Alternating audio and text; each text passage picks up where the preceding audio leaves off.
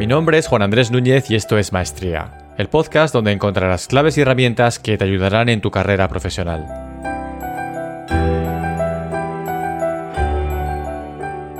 Cada episodio de Maestría está basado en principios humanos, psicológicos, filosóficos y, por supuesto, en mi propia experiencia personal. Fluir. A todos nos ha pasado alguna vez y estoy seguro que a ti también. De repente pierdes la noción del tiempo mientras trabajas en algo. Esto es el santo grial de la productividad y se han escrito decenas de libros y cientos de artículos sobre el tema. Me estoy refiriendo, como no, a fluir o entrar en flow. En este episodio de Maestría te hablaré de mi experiencia muy reciente además fluyendo mientras desarrollaba algunas nuevas funciones o características de Escuela View.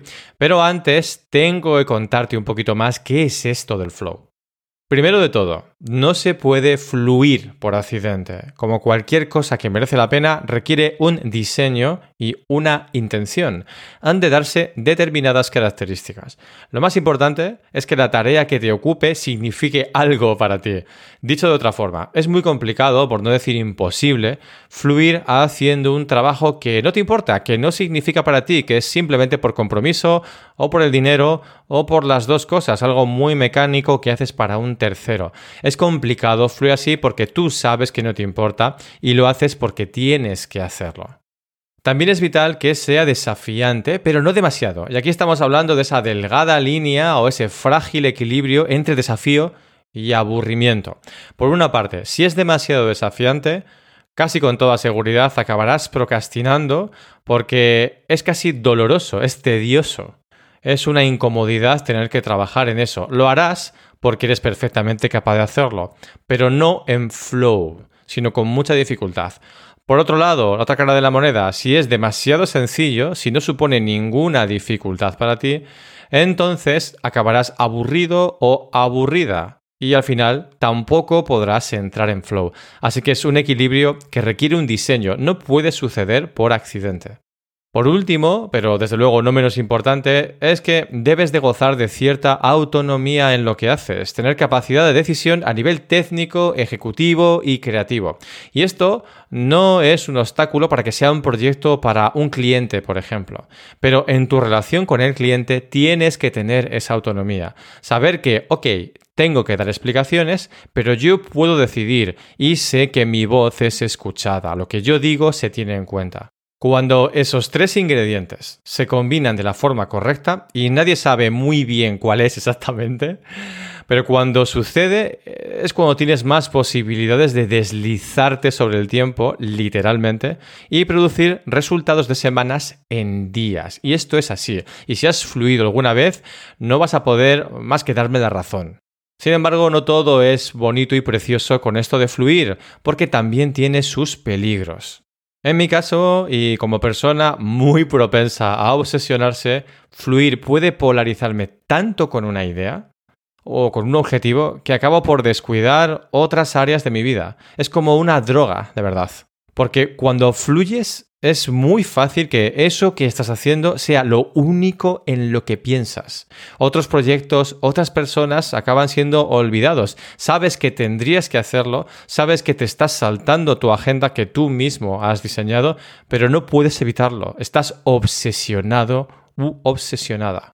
Y aquí a nivel personal yo pienso que no hay nada de malo en la obsesión. De hecho, creo que es algo requerido para determinada calidad de trabajo. El tema, como siempre, es controlarlo y llegar a un equilibrio. El caso es que cuando estás en flow, eso que estás haciendo, tu tarea, tu proyecto, lo que sea, es lo primero que viene a tu cabeza al comenzar el día y en lo último en lo que piensas cuando te vence el sueño. Como te decía antes, y como en todo en esta vida, fluir no es ni malo ni bueno per se. Todo depende de saber manejarlo y sobre todo de usarlo a tu favor y no en tu contra. Pero para ello tienes que conocer el fenómeno, aunque sea superficialmente. Hace un par de semanas he estado o realicé algunas tareas para Escuela View, más específicamente tras eh, unas 24 horas non-stop casi trabajando con Nax Content, para ser más específicos. Me gustó tanto la herramienta y empecé a ver posibilidades en Escuela View que al principio pensé utilizarlo en un área para los viewcasts y al final reemplacé Firestore eh, a cierto nivel con Nux Content. Y pensaba en lo fácil que iba a ser para mí luego, o, lo más fácil que iba a ser para mí añadir contenido a Escuela View, eh, lo más ágil que iba a ser la web, el trabajar con Markdown en lugar de con otros tipos de plantillas.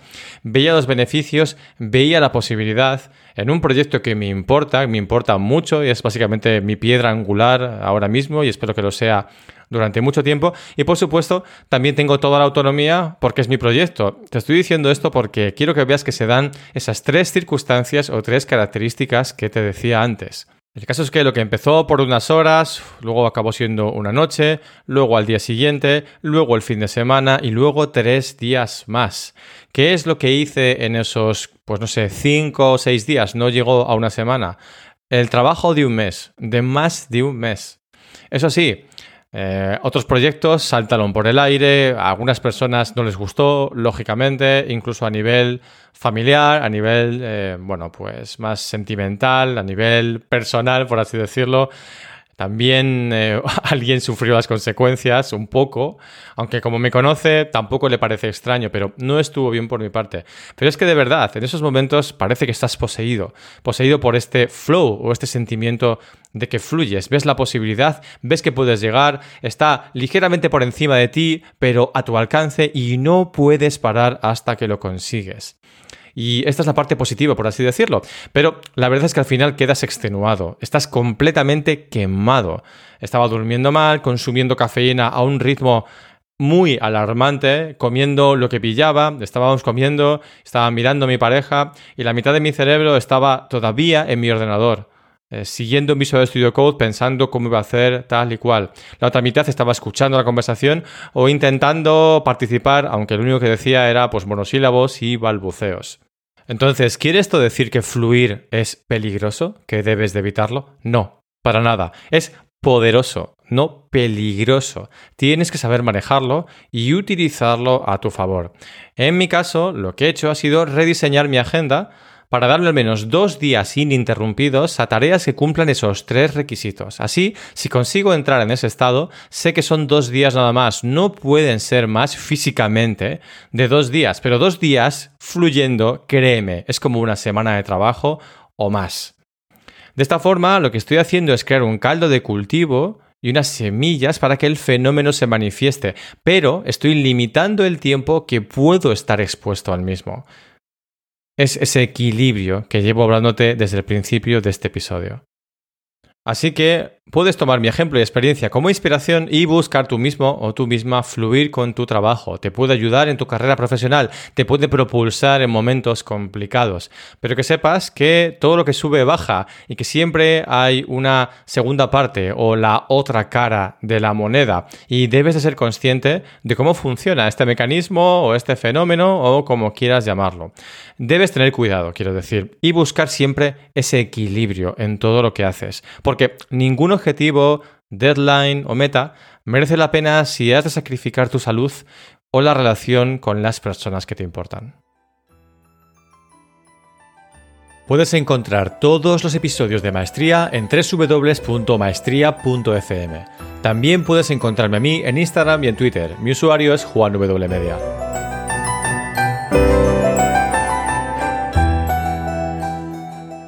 Por último, quiero pedirte algo. Si alguno de los episodios de Maestría ha resonado contigo, no olvides compartirlo. O mejor aún, escribe una reseña en la aplicación que uses para escuchar podcast. Así ayudas a otras personas que como tú y como yo están en camino hacia su maestría. Gracias.